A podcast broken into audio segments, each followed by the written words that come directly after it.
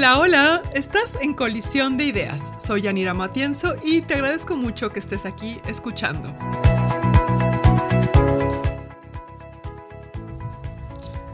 Hola, hola, ¿cómo están? Bienvenidos a Colisión de Ideas, al primer episodio del 2020. Estamos eh, muy emocionados, estoy muy emocionada de poder empezar este año con este podcast en el que la idea es compartir, retarnos, provocar ideas creativas y formas nuevas de colaborar creativamente entre las personas y el empezar a explorar y encontrar y descubrir aquellas formas idóneas para aprender. Porque al final la creatividad y el aprendizaje autónomo serán aquellas elementos que liderarán la revolución de, todo lo que conocemos. Estamos a, nada de estar entrando y de conocer una nueva era en la que será una revolución creativa donde el ser humano ya está saboreando las posibilidades de creación y de destrucción que tiene, muchas veces posibilitado por la tecnología y por todo lo que vive. Y en este primer episodio me encantaría hablar con ustedes exactamente de eso, de creatividad. Eh, me parece que la creatividad es no solamente el jugo y, eh, la, la sangre que circula por todos nosotros y que nos hace ser realmente humanos, lo que nos diferencia de otras especies y de las mismas máquinas es lo que nos da la ventaja competitiva y nos permite otro tipo de oportunidades.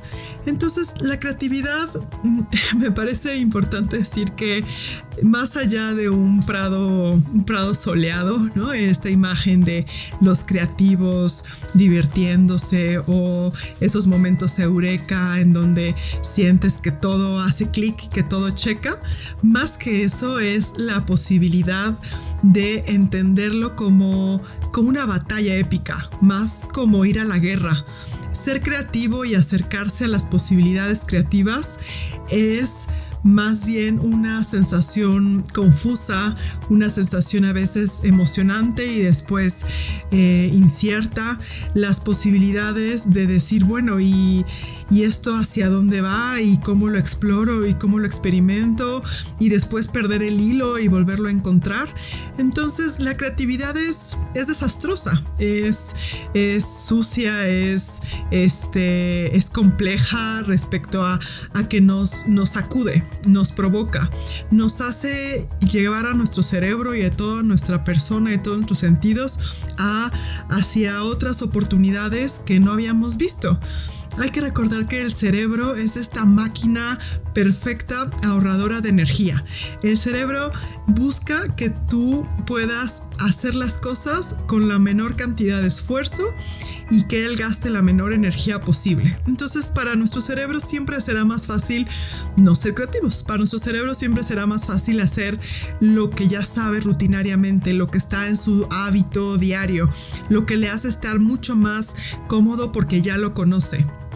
Entonces, para ser realmente creativos, primero tenemos que encontrar esa forma de acercarnos siempre a los caminos de mayor resistencia. Eso es donde nos cuesta empezar, donde nos cuesta ir, aquellas experiencias o actividades que nos, que nos cuesta el, estar eh, más a fondo comprometidos. Ahí es donde podemos encontrar las mayores fuentes de creatividad, porque nuestro cerebro se pone en otra, en otra dimensión, en otra frecuencia frecuencia, se permite a él mismo eh, buscar y explorar y entonces con curiosidad decir, ah, esto me cuesta más, no lo conozco, tengo que lidiar con la incertidumbre, con la posibilidad de crear algo que no funcione, pero este, me está interesando. Y entonces hace el esfuerzo de gastar energía para ser creativo. Entonces, si vas a ir a la batalla, a esta batalla épica y esta guerra, lo que tenemos que hacer es prepararnos, prepararnos con, primero con confianza en nosotros mismos y nada mejor que eso que recomendarles el libro de David Kelly y Tom Kelly, los hermanos Kelly, que son los fundadores de la agencia de diseño IDEO.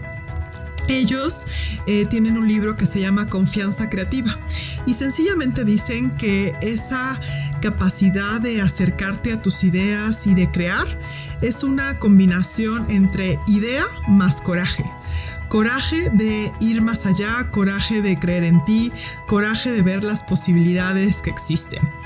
Entonces, eh, creo que es bien interesante entender que muchas veces no nos sentimos creativos o no pensamos que todos lo somos o no lo vivimos en el día a día porque nos hace falta trabajar esa esa confianza en nosotros, míos, nosotros mismos y ese coraje de entrarle al campo de batalla, a la arena, donde solamente encontraremos sudor y sangre, por el hecho de que estaremos vulnerables, vulnerables de no saber qué sucederá de esa creación.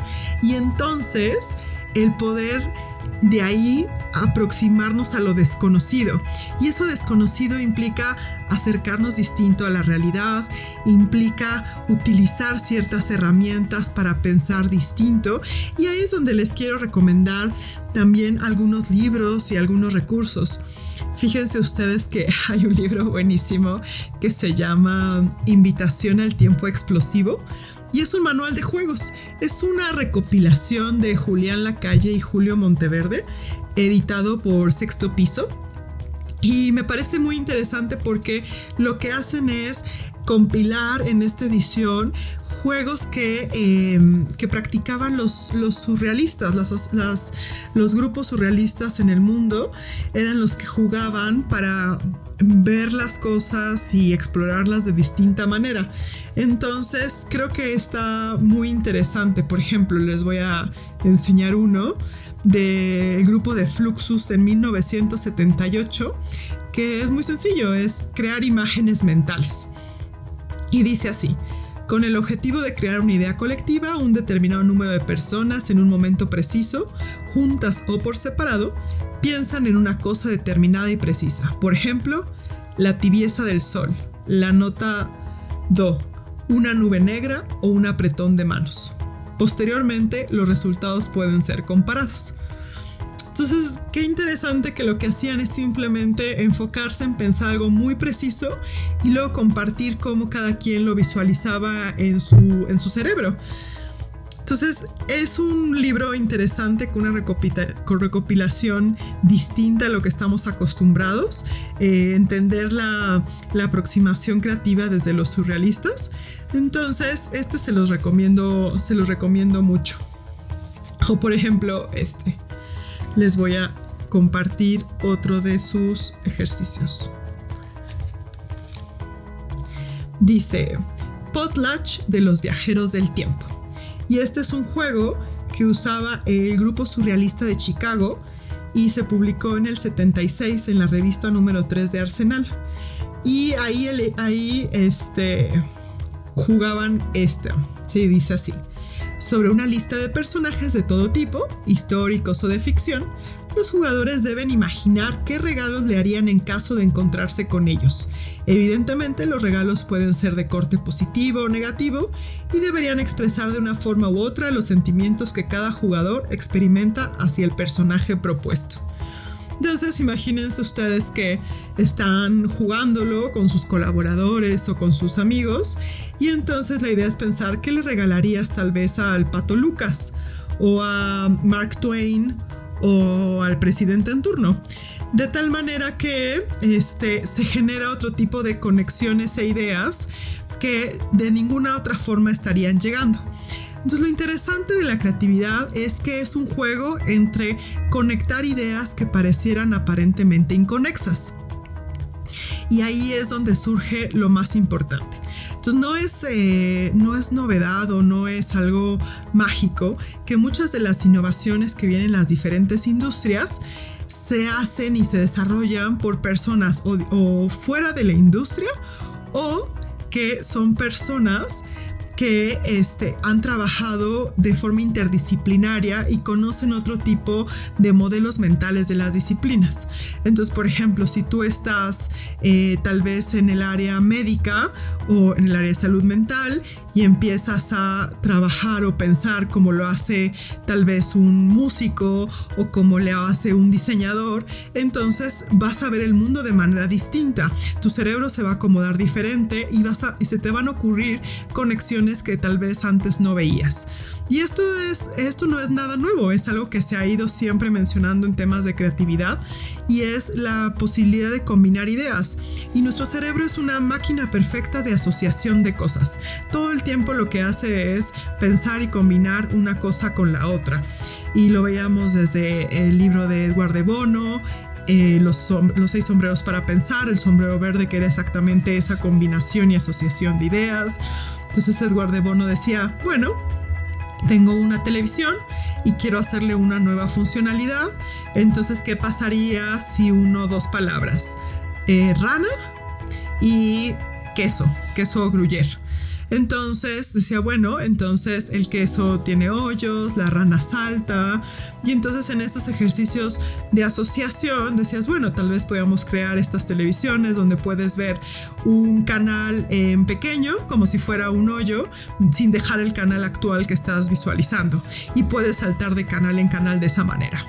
Entonces, ese es un ejemplo que Edward de Bono decía en su libro para explicar cómo una asociación que parecía nada que ver sobre tu tema y sobre tu industria y sobre la solución que querías resolver, te lleva a otros caminos que no habías pensado. Y la creatividad tiene eso. La creatividad necesita fluir, necesita espacio para jugar y eso requiere no que te sientes y admires el, paisaje o trates siempre de poner la mente en blanco y ver qué se te ocurre o crees que algún momento la musa llegará y te dirá la solución, sino que más bien es darle a tu cerebro cosas con las que jugar. Entonces, si uno tiene claro el problema o el, el reto que está tratando de resolver, y empiezas a jugar con tu cerebro elementos creativos que parecieran no tener ningún tipo de relación, como jugar un juego, surrealista, salir al, al, exterior, al parque y hacer una observación auditiva de lo que está pasando, dibujar, este, hacer algo totalmente distinto, moverte, caminar. Lo que hace tu cerebro es ponerse a pensar y combinar e idear. Al parecer que no estás resolviendo el problema, pero sí lo estás haciendo. Entonces, la creatividad es esa habilidad esencial que todos tenemos, que lo único que nos hace falta es confiar en nosotros mismos y sentirnos cómodos con esa vulnerabilidad de que vamos a poder acercarnos a esta arena donde podremos encontrar confusión, sudor, lágrimas y a veces dificultades o enemigos, pero que es parte de esa batalla épica que nos va a hacer surgir con una nueva idea.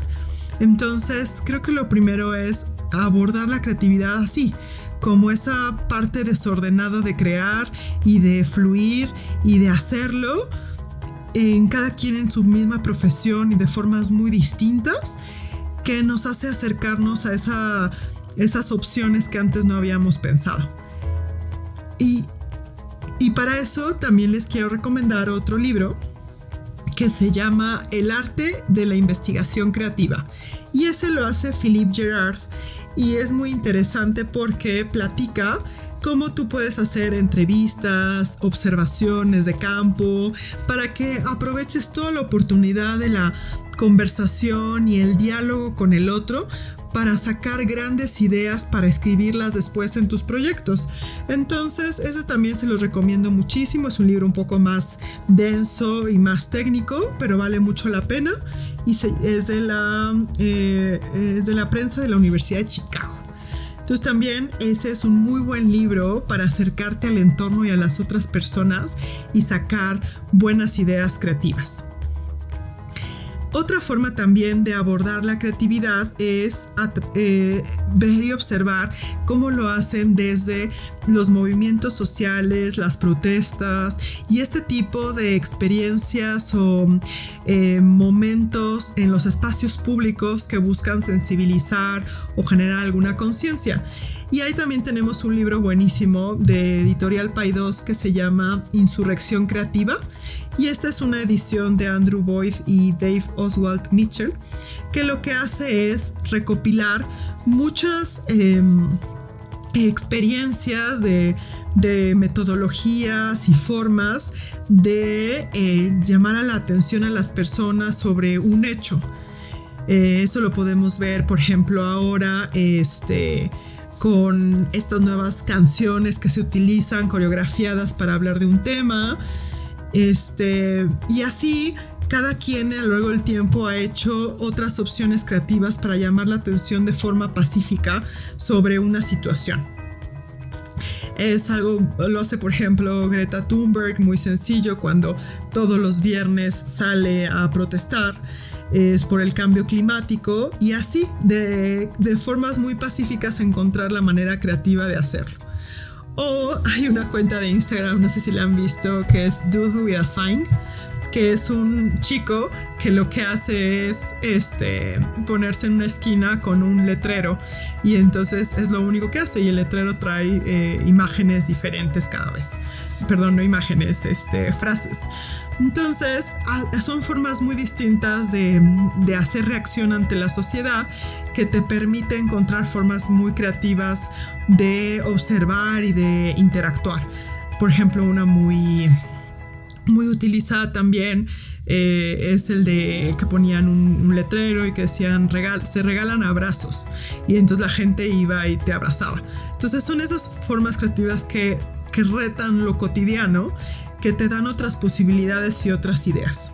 Entonces eso es muy interesante para poder eh, rodearte de recursos creativos, de experiencias creativas que te hacen pensar distinto, que te hacen encontrarte diferente contigo mismo, con los otros y con el entorno. La creatividad funciona mejor cuando uno la pasa por todos los sentidos, la resuena. Y eso creo que eh, hace que se te quede no solo más impregnado, impreso en ti la idea, sino que te permite sentir como otros lo sentirían. Y eso vale, vale mucho la pena.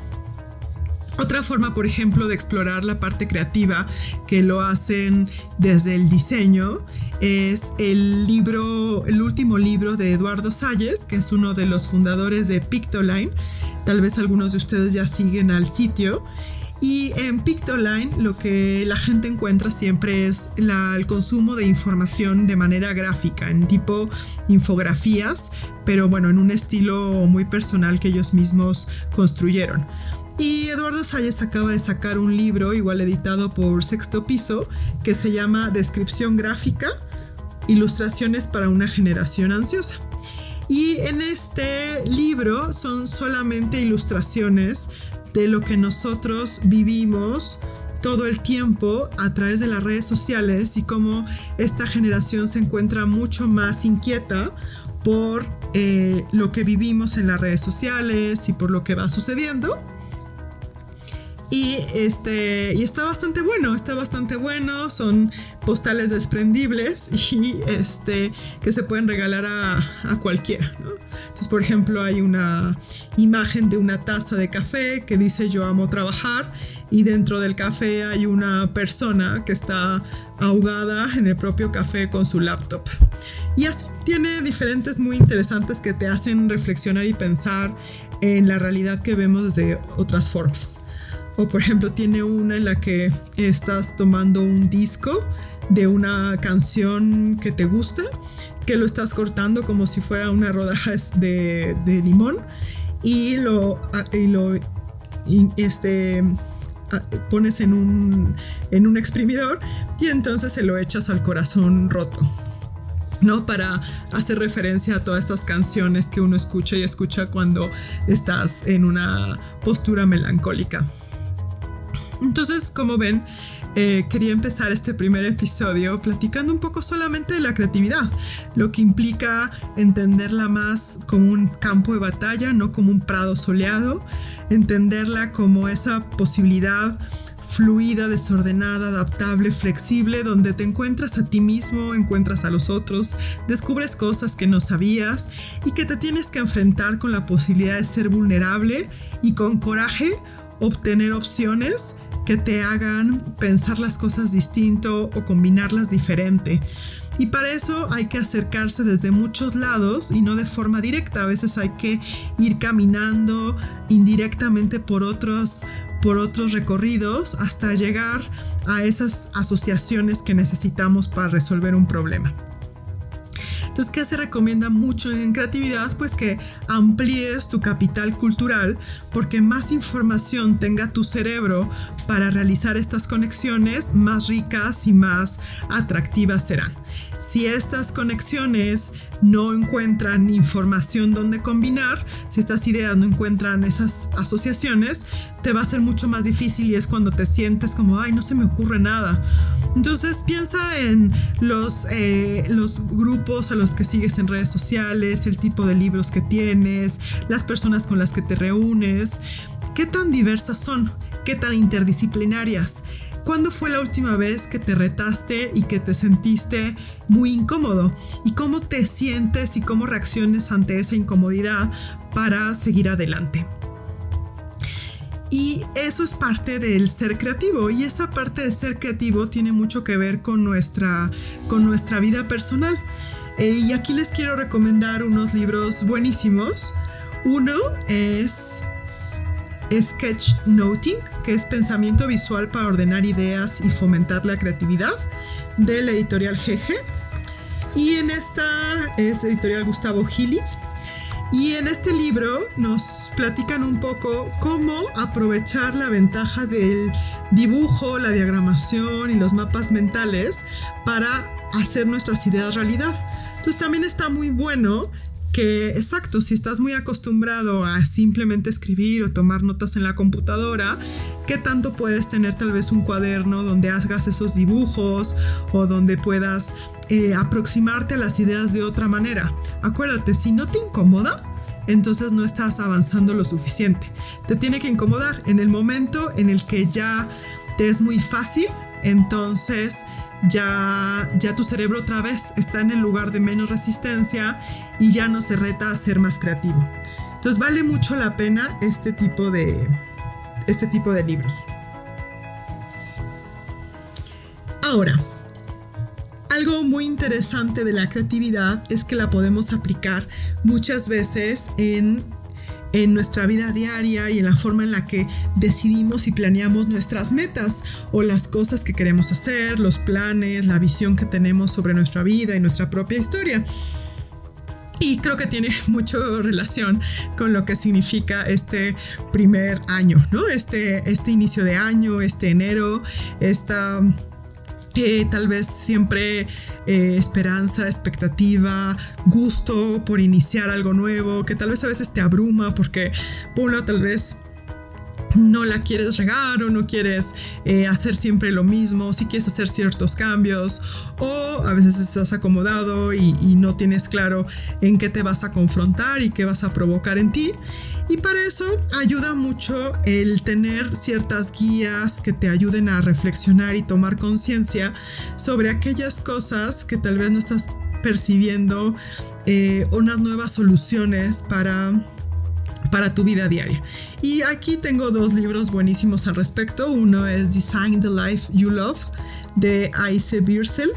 Este libro es de Ten Speed Press de Berkeley. Y lo que hace es un libro de una diseñadora y lo que hace es aproximarse de forma muy creativa y como lo haría un diseñador al crear un objeto a la manera en la que diseñas tu propia vida.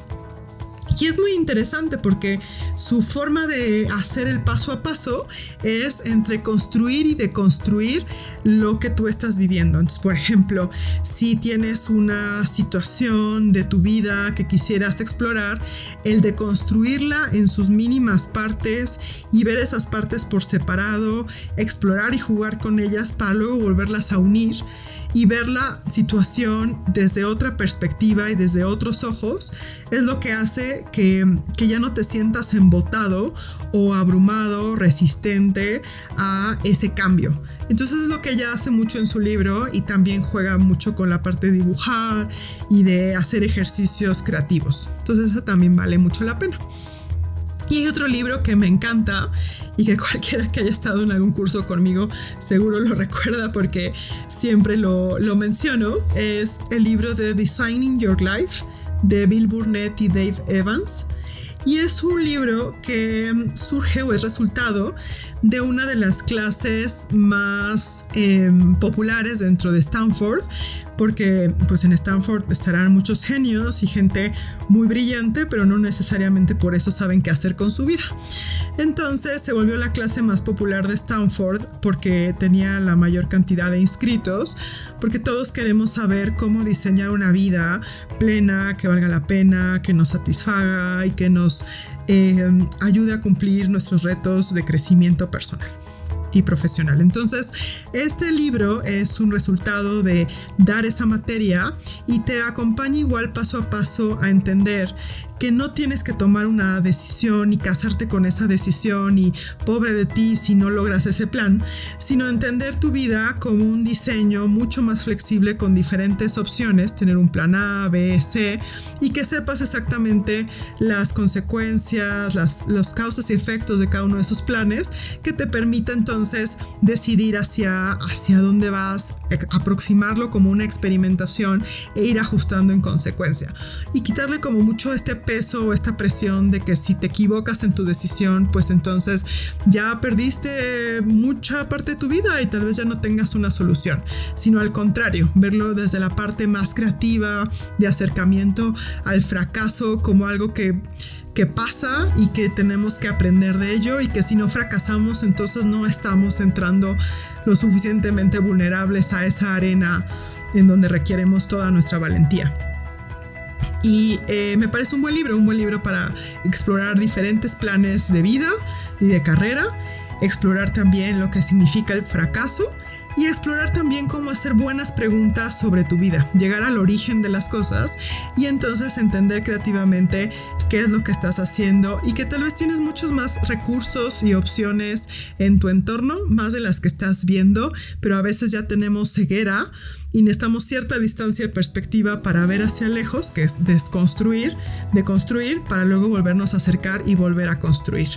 Entonces, son muy buenos libros que vale la pena eh, revisar y tener en la mente ahora que está iniciando el año y que tal vez muchos de los retos que se están se están presentando, que tienen en la mente, que quieren lograr en el 2020, va a implicar toda su creatividad y todo su manejo personal de poder ir ejecutando y creando, eh, dándole vida a esas grandes ideas con coraje. Entonces creo que es una muy buena primera aproximación. Espero que les parezcan muy interesantes. Voy a agregar el link al newsletter donde estarán los libros con sus datos para que los puedan consultar y los puedan buscar. Y me encantará saber qué opinan y cómo ustedes están trabajando su parte creativa dentro de este nuevo año y cómo van a eh, fortalecer todos sus músculos creativos para lograr sus objetivos. Eh, espero que les haya gustado este podcast. Es un gusto empezar el año con ustedes. Nos vemos la próxima semana con un tema más. Cuídense mucho. Bye.